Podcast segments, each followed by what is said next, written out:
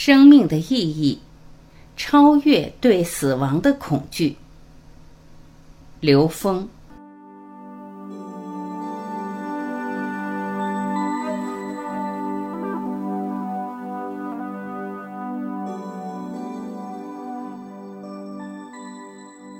生命的根本意义，生命过程到底有什么意义？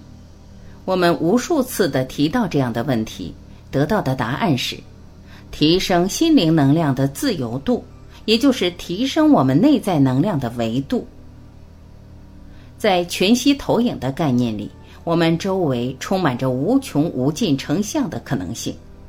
我们能看到的那一部分，是我们内在的，在现实投影出来的那一部分，而这个在现实中的频谱特征，取决于我们内在的认知。内在认知所在的维度，决定了我们能够看到什么维度的空间，决定了我们的智慧层次是在哪一个维度之上。如果我们在三维空间的维度，就会被生和死局限。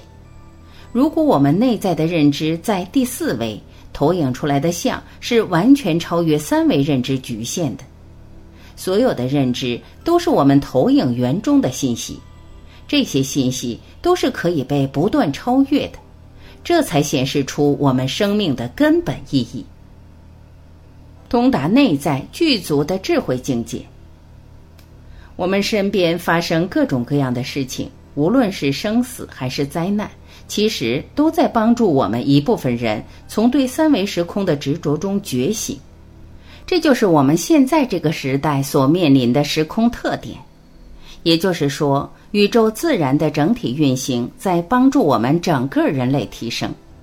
同时，我们每一个人要从这里面了解到，其实三维到四维也不重要，四维到五维也不重要。我们真正重要的是。通达我们内在具足的智慧境界，以巨大无边的自由度来主宰我们的人生。这个时候，我们的内在和宇宙整体是合一的，这就是天人合一。转念就是新的开始。每一次提升的机会是发生在现实中的每一个当下。我们面对的每一件事情，可能是一件小事，也可能是一件性命攸关的大事。如果我们能在这个时刻真正明白了，只要一转念，我们的人生就是新的开始，新的行动。因为我们从一种执着在有限的物质形态的心理状态中突然转化了。从我们内化了的这种智慧状态中再度投影出来的人生，它将赋予了更高一个境界的意义。所以，很多人从死亡边缘走回来以后，一下彻悟了，一下就超越了他以前有限的固有认知，他的生命重新绽放。但是，很多人没有走到这一关，或者在这一关上他没明白的话，那他就提前下课了。如果不能了解生命的整体意义的时候，我们就无从去解决我们面对生死这道应用题。小事上不觉察，积累多了就成大事了。其实，启发我们智慧的应用题是随时随地发生在我们身边的。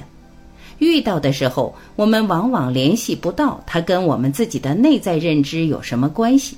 所以很多事情就白发生了，这叫不知不觉。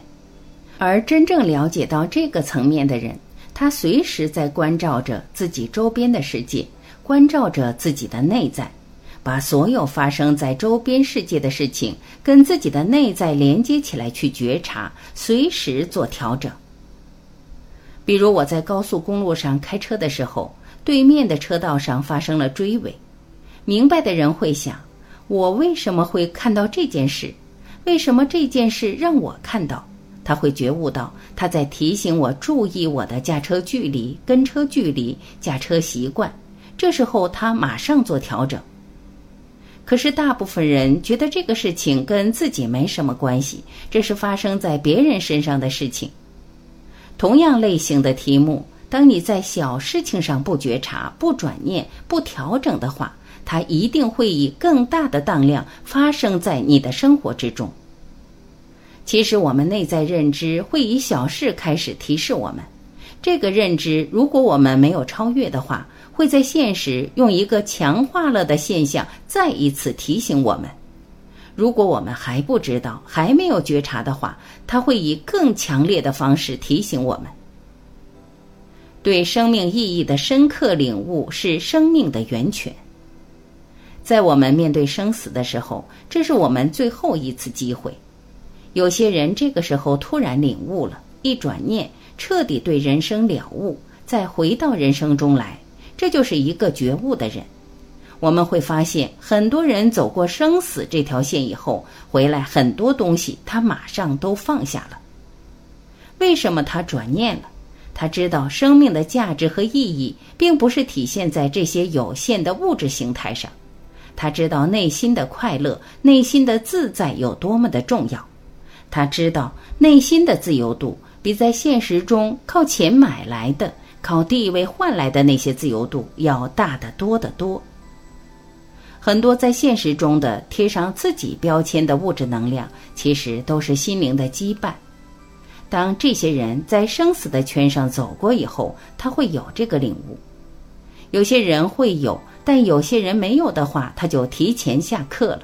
继续生活下去的意义是什么？他不知道，所以他自己就放弃了。因为活着会让他生不如死。如果他有一个生命的意义，让他坚持能够活下来，坚持知道自己的意义还没有完成，还有更高境界的题目等着自己去做的话，结果就不同了。这就是关键。